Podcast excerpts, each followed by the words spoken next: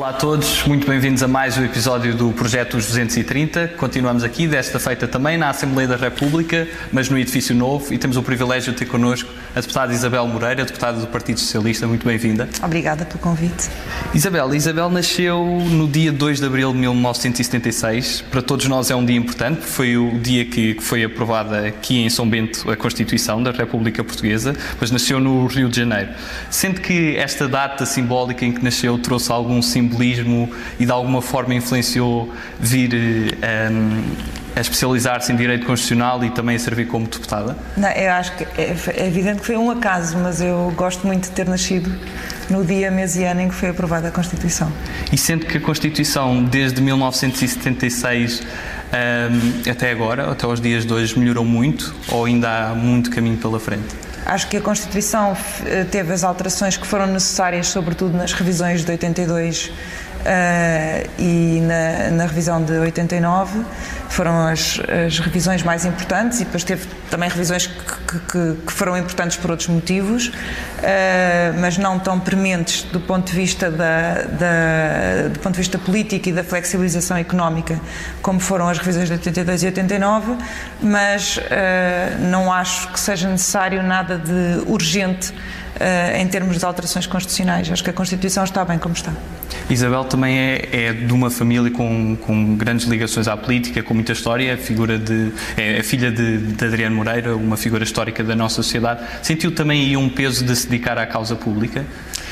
Acho que eh, marca, evidentemente, o facto de se viver numa, numa família em que se fala muito política, em que eh, se vê, como eu vi no meu caso, um, um, um pai que, que se dedica à política e que tem uma uma, um interesse muito grande pela causa pública e, e, também pelo ensino, que foi professor toda a vida e eu também me dediquei muito a, ao ensino na Faculdade de Direito de Lisboa, isso não há dúvida que, que deixa marcas e, e eu não, não, percebi logo, porque eu não achei durante muito tempo que, que fosse ter vida política, tive vida ativista que não deixa de ser uma, uma forma de fazer política, o ser ativista, não imaginei que pudesse vir a ser deputada.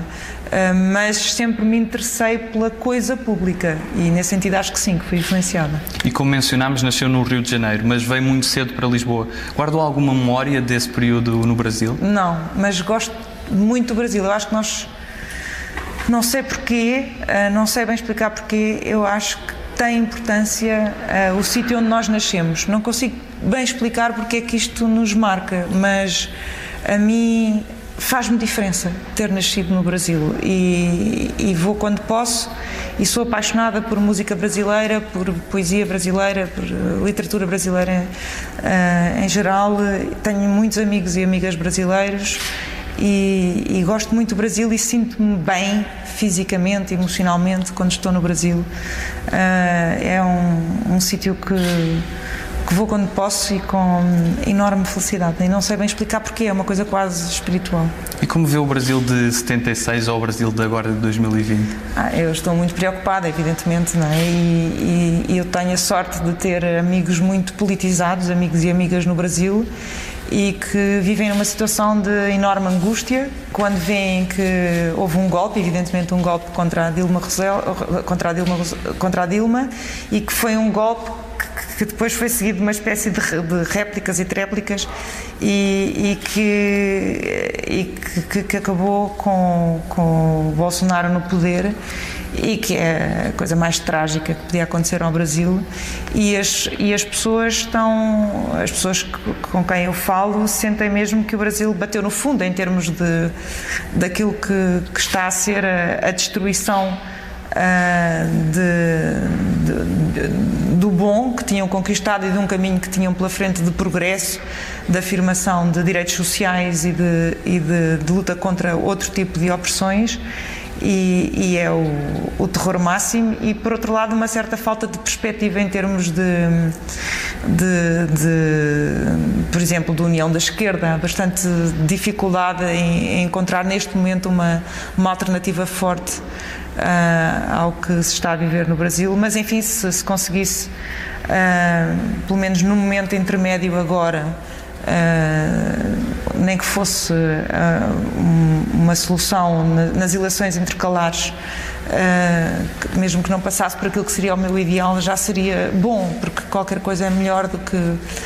Bolsonaro, evidentemente. O que se está a passar no Brasil vê como muito semelhante ao que se está a passar nos Estados Unidos ou são realidades muito distintas? Não, o Brasil é uma realidade muito distinta dos Estados Unidos, mas é evidente que há qualquer coisa que une o Trump uh, e o Bolsonaro, não é? São, há qualquer coisa ali que une aquelas figuras grotescas, uh, inimigas uh, das mulheres, inimigas do, do, dos, de todas as minorias, com, com um discurso antissistema, como se não fossem eles próprios fruto do sistema.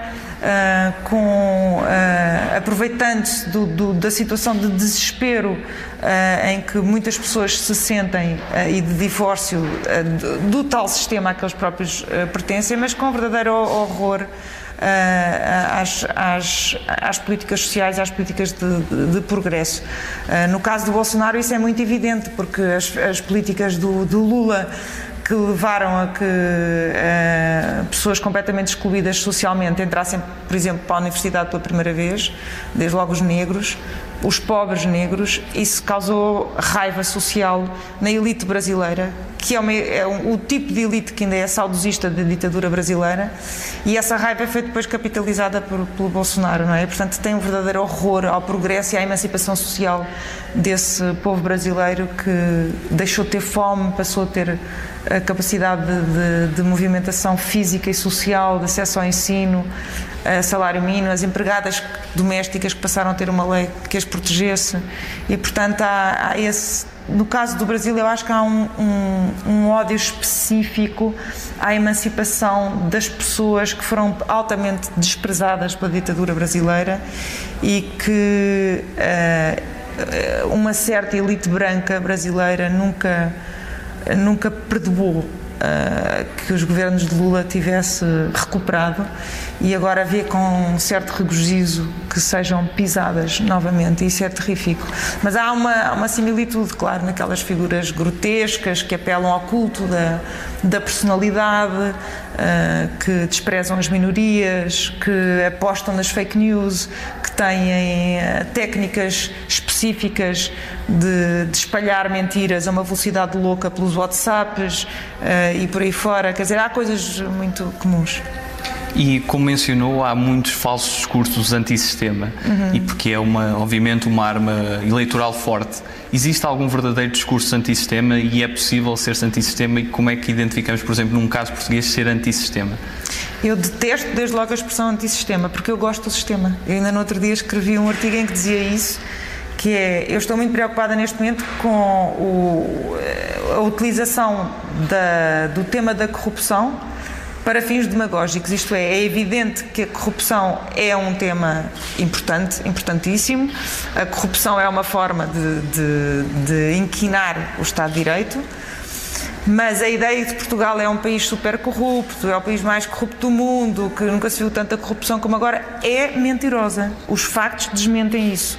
Mas há um certo discurso de que populistas, extrema-direita, gente que se diz antissistema, anda a pegar em Portugal Uh, no sentido de dizer que isto é um país muito corrupto, temos que lutar contra o sistema, prender os corruptos, mudar as leis, aumentar as penas, uh, que me assusta. Uh, e é o tal discurso dito antissistema. E, e, e está a pegar bem, em termos populares, dizer-se que é antissistema como se o sistema fosse mau.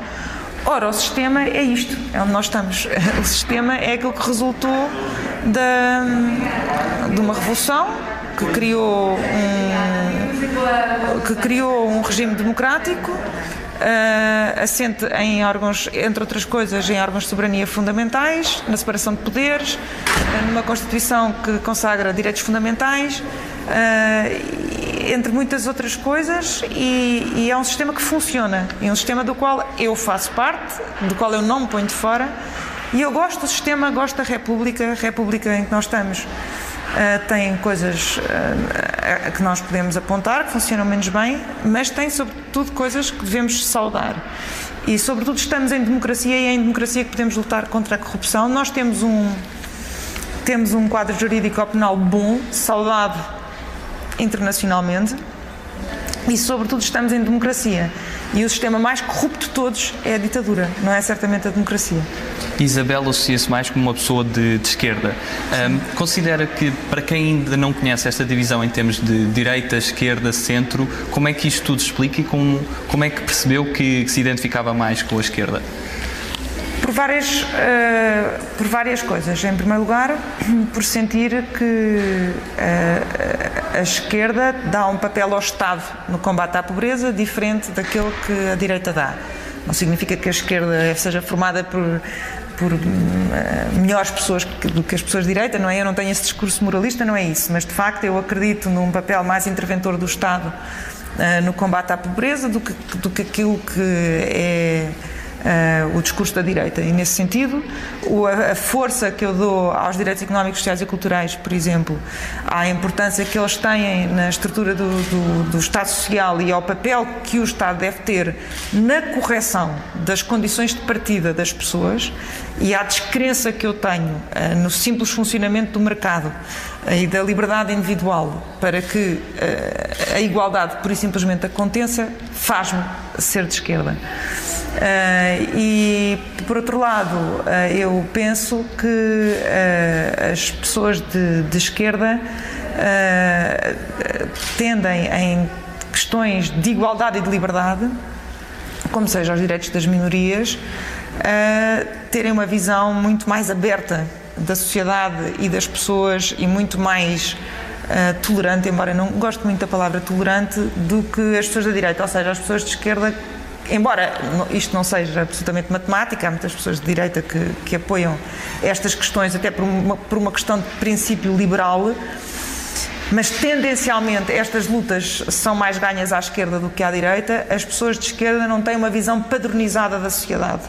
Têm uma visão até liberal em termos comportamentais. É, tem sido uma agenda muito mais de esquerda que é uh, o discurso da tolerância de facto está muito mais à esquerda. Isto é, não, independentemente do que sejam as convicções pessoais das pessoas, as pessoas de esquerda tendem a não dizer deve haver um modelo de família, um modelo de, de, de casamento, um, um modelo de, de, ou uma forma como todas as pessoas têm de morrer, por exemplo, na questão da eutanásia, ou uma questão, ou uma forma uh, como todos temos de nos dar uns com os outros, ou seja, eu penso que há uma visão muito mais plural da sociedade e dos comportamentos à esquerda do que à direita, e pelo menos foi à esquerda que eu encontrei conforto em questões como o aborto, como as questões LGBT, ou como a questão da eutanásia e muitas outras. Mas, de facto, a primeira grande questão foi a questão do, da, da, da, da, correção das desigualdades do Estado Social.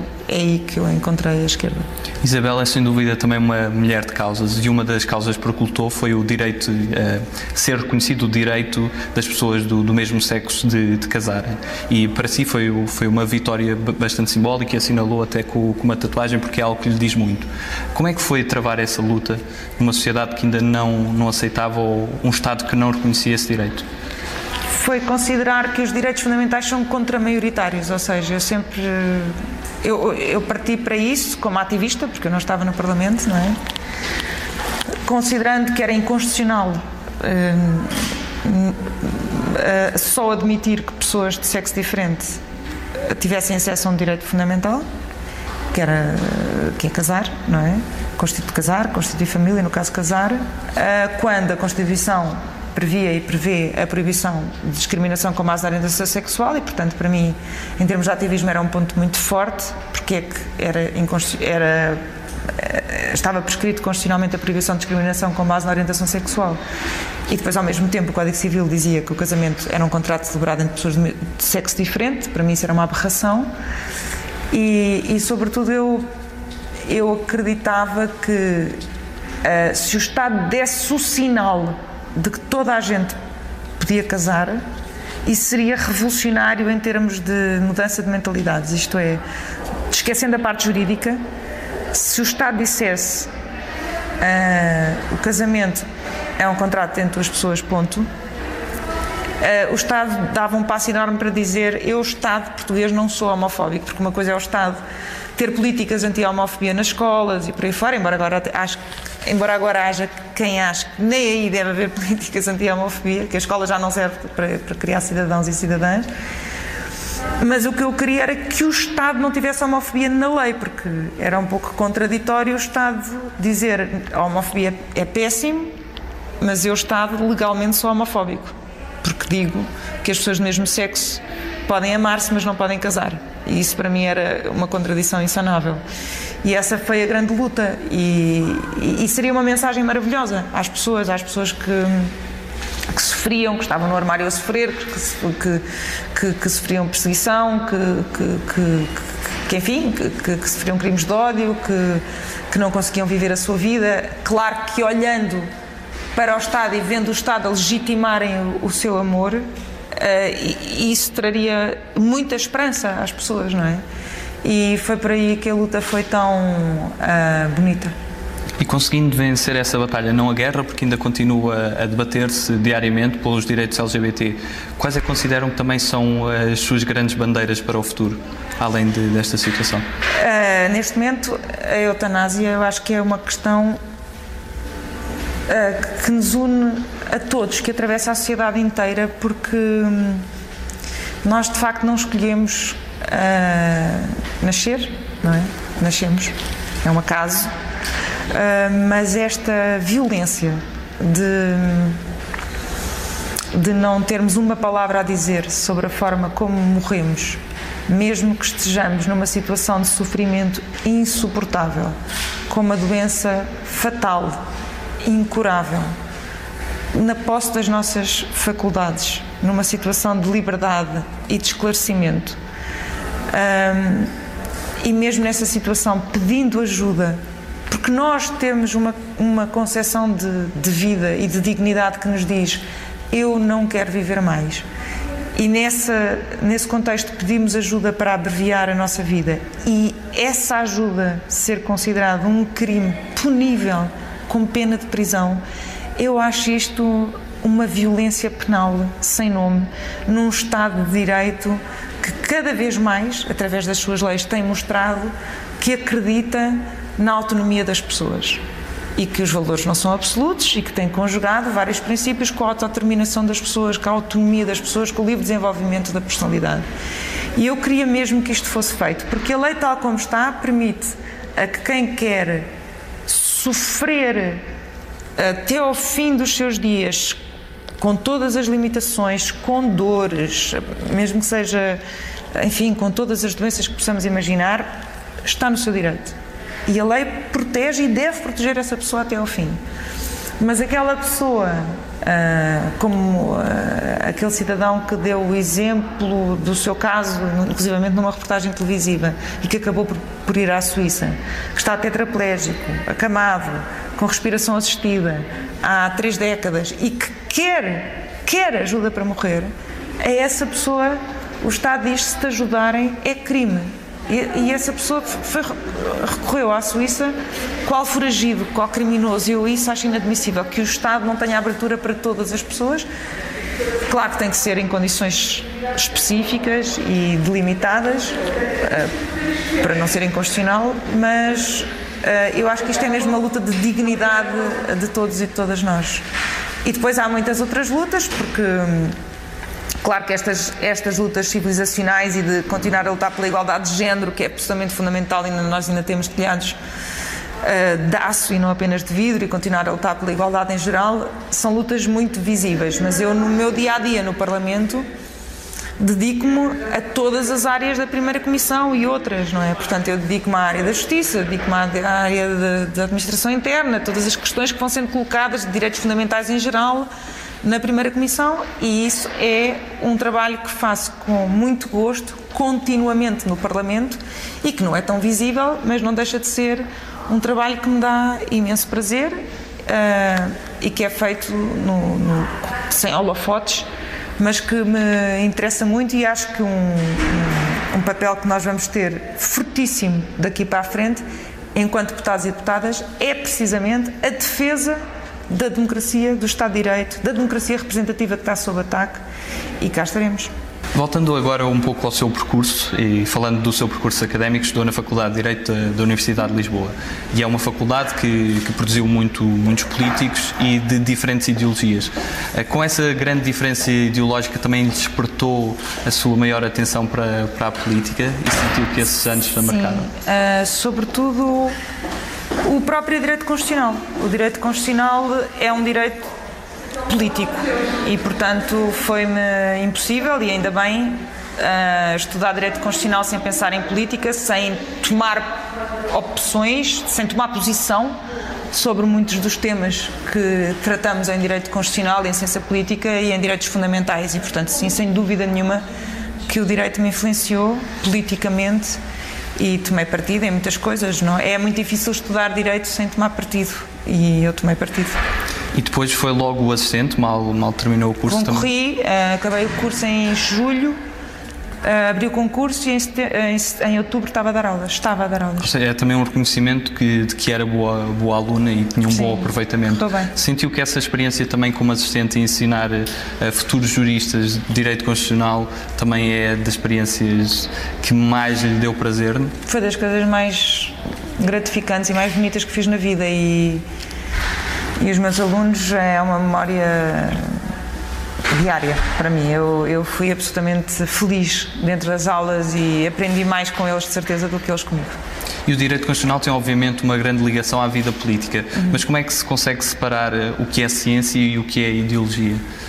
Não, hum, se nós estamos a transmitir aos alunos o que é que, o que, é, que é o sistema político, o que é que é o sistema de direitos, de direitos fundamentais, Uh, enfim, os princípios de direito constitucional não, é batota inventar, não é? Não se pode forçar, há quem faça, mas não se pode forçar a, interpretação e, portanto, eu aí nunca fiz nenhum, nunca cometi nenhum abuso. Agora, depois, por exemplo, a propósito dos direitos fundamentais, discute-se uma questão qualquer que, que, envolva uma que possa em que a ideologia de cada um possa ter uh, possa levar a uma, uma conclusão diferente. Eu acho que o que é interessante fazer como, como professor e que nós fazíamos muito é, por exemplo, provocar debates nas aulas, dividir a aula em, como se fossem dois grupos, distribuir papéis, uh, provocar debates, despertar, sobretudo, Nunca impor a nossa visão, que é um erro crasso, nós não estamos ali para impor visões aos, aos, alunos, mas, sobretudo, mostrar a quantidade de pontos de vista que uma determinada matéria pode suscitar e, e, e provocar nos alunos a capacidade de pensar e de analisar determinada matéria sob diversos pontos de vista e depois dar-lhes toda a liberdade para tomar posição. No mundo do direito costuma-se dizer muito que a doutrina diverge, mas há sempre espaço para a doutrina divergir ou há coisas que, que, que há algumas linhas vermelhas que Não, há, há linhas vermelhas, sim. Uh, Falando agora também da sua experiência enquanto constitucionalista uh, e com todas as questões de restrições de direitos fundamentais que, que se põem em questão com, a questão de, da pandemia, uh, o que é que, para as pessoas que não têm tanto conhecimento nesta área, o que é que é da competência de um executivo e o que é que é a competência do, do órgão que, que é a Assembleia da República e o que é que não é competência de nenhum?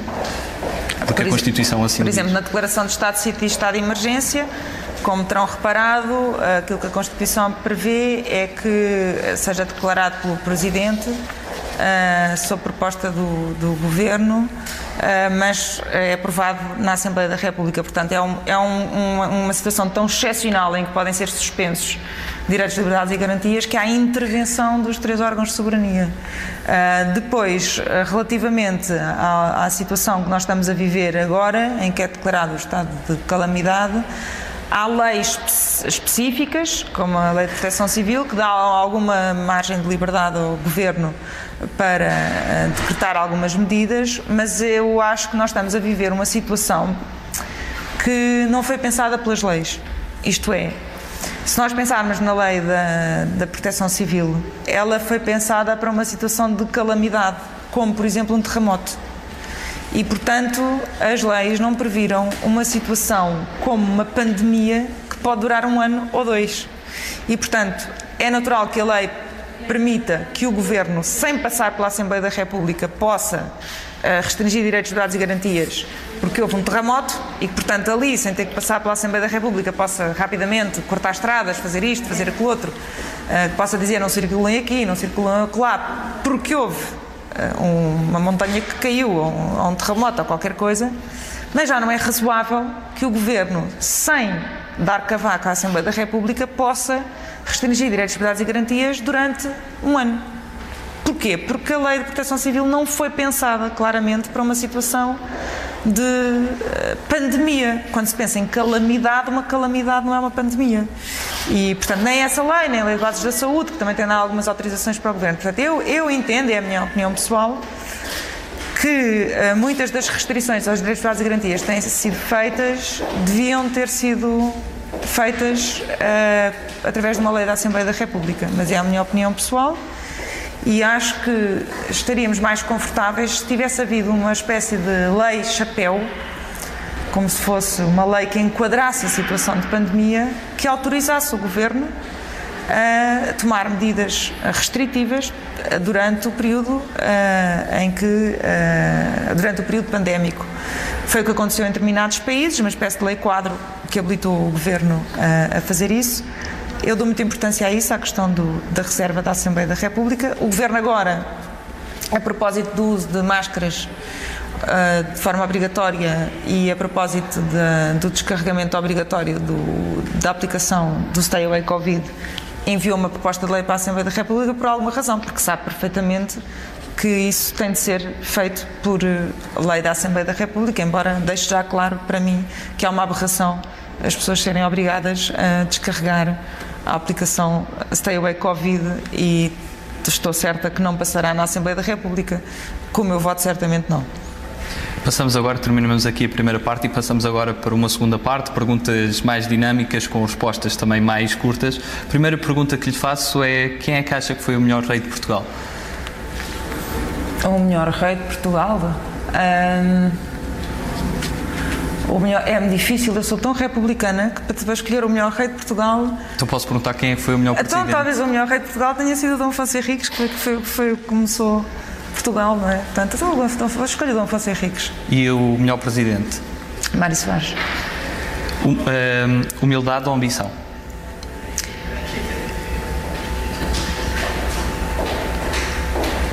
Ambas. Cães ou gatos? Cães. Marco Paulo ou António Zambujo? António Zambujo. Pedro Sánchez ou Emmanuel Macron? Uh, Pedro Sánchez ou Macron. Emmanuel, Pedro Sánchez. Hillary Clinton ou Bernie Sanders? Hillary Clinton. Como se mede a felicidade? É possível medir a felicidade? Não. Telma Monteiro ou Cristiano Ronaldo? Telma Monteiro. Telma Monteiro. Sagres ou Superboc? Uh, não tenho preferência.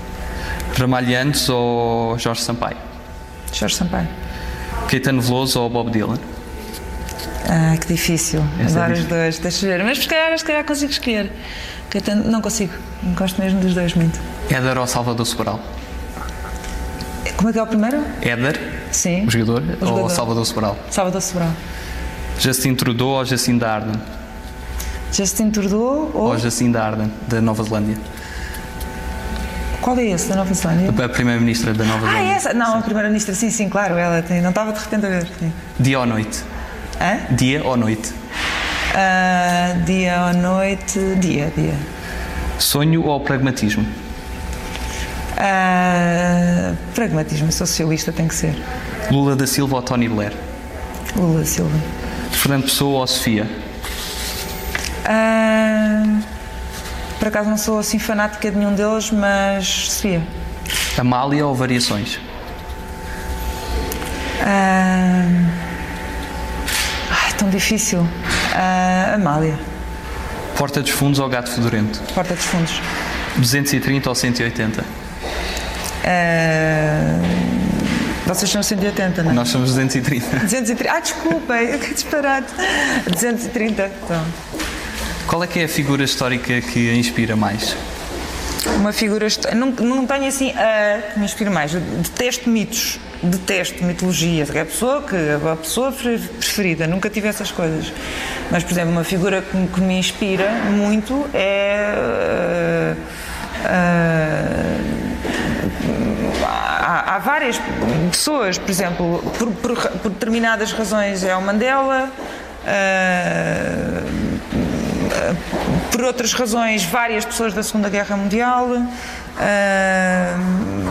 por outras razões, várias mulheres dos movimentos de, de feministas. Portanto, eu não tenho assim a figura.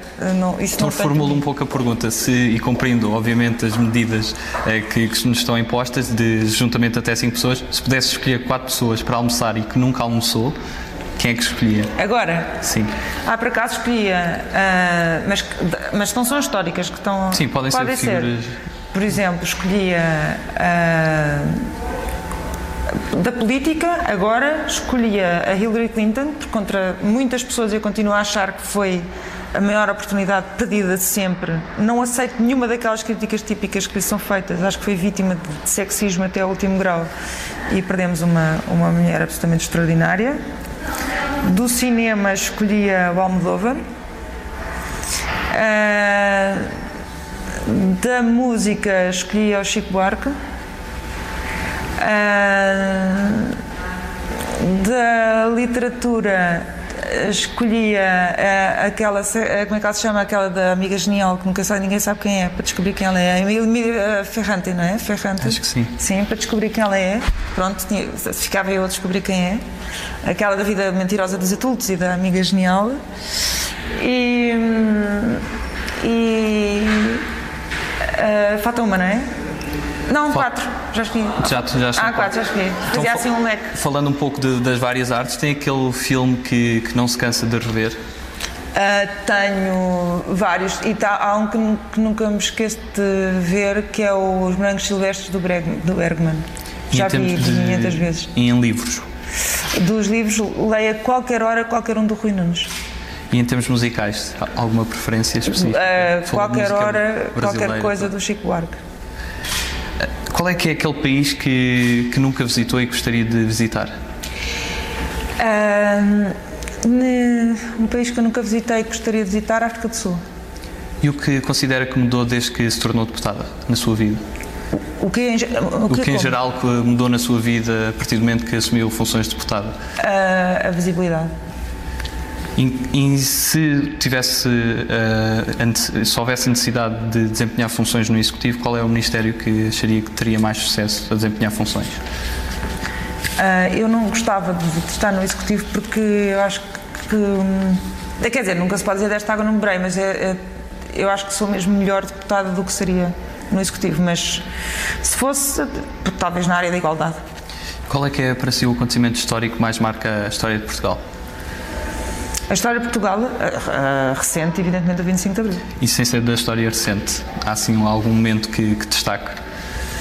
Uh, não tão recente, a Revolução Liberal. Vamos agora festejar, sim. E qual foi o pior momento da nossa história?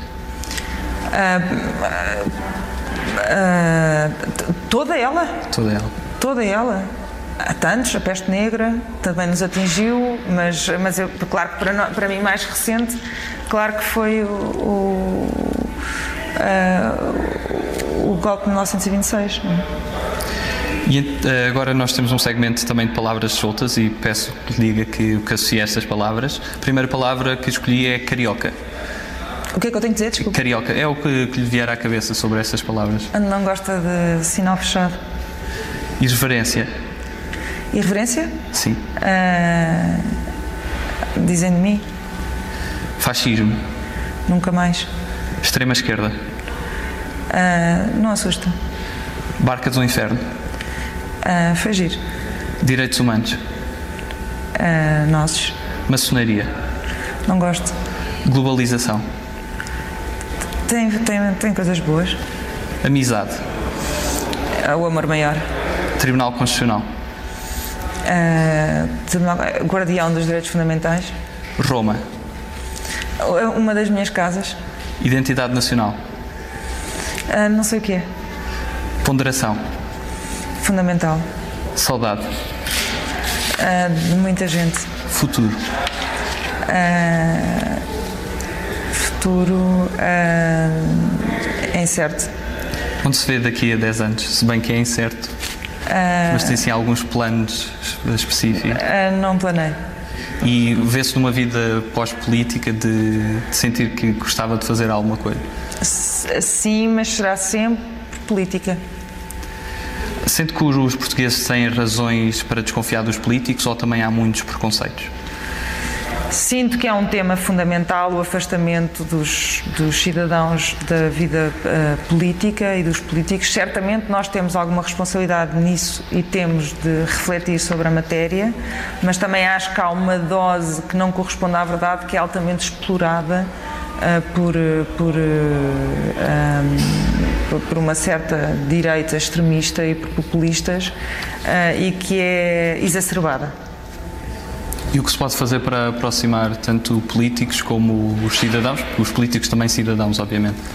Acho que tem sido feita algumas coisas, nomeadamente, uh, por exemplo, aqui na Assembleia, a forma como nós, uh, a própria Assembleia se tem aproximado dos, dos, dos, dos cidadãos, uh, mas a forma como os próprios políticos comunicam, não é? Desde logo, essa é uma, uma maneira como nós comunicamos, como nos relacionamos com, com os destinatários de, de, das, das, decisões, a própria, a própria comunicação é, é, é, fundamental, os mecanismos de participação terem sido aperfeiçoados, acho que essas alterações foram, foram importantes. E consegue resumir Portugal numa palavra? Não, mas acho que o mar é fundamental. E se, agora tendo a oportunidade, e é a nossa última questão, tendo a oportunidade de deixar uma mensagem a todos os portugueses, qual é a mensagem que gostaria de deixar? Neste momento que estamos a viver, que, não, que se guiassem pela ciência e não pelo medo. Terminamos então este desafio e a nossa entrevista. Muito obrigado. Obrigada eu. Obrigado a todos e continuamos aqui na, na, Assembleia da República a entrevistar mais deputados, a dar a conhecer e a aproximar tanto os cidadãos e os seus eleitos. Muito obrigado a todos. E já está feito. Obrigada.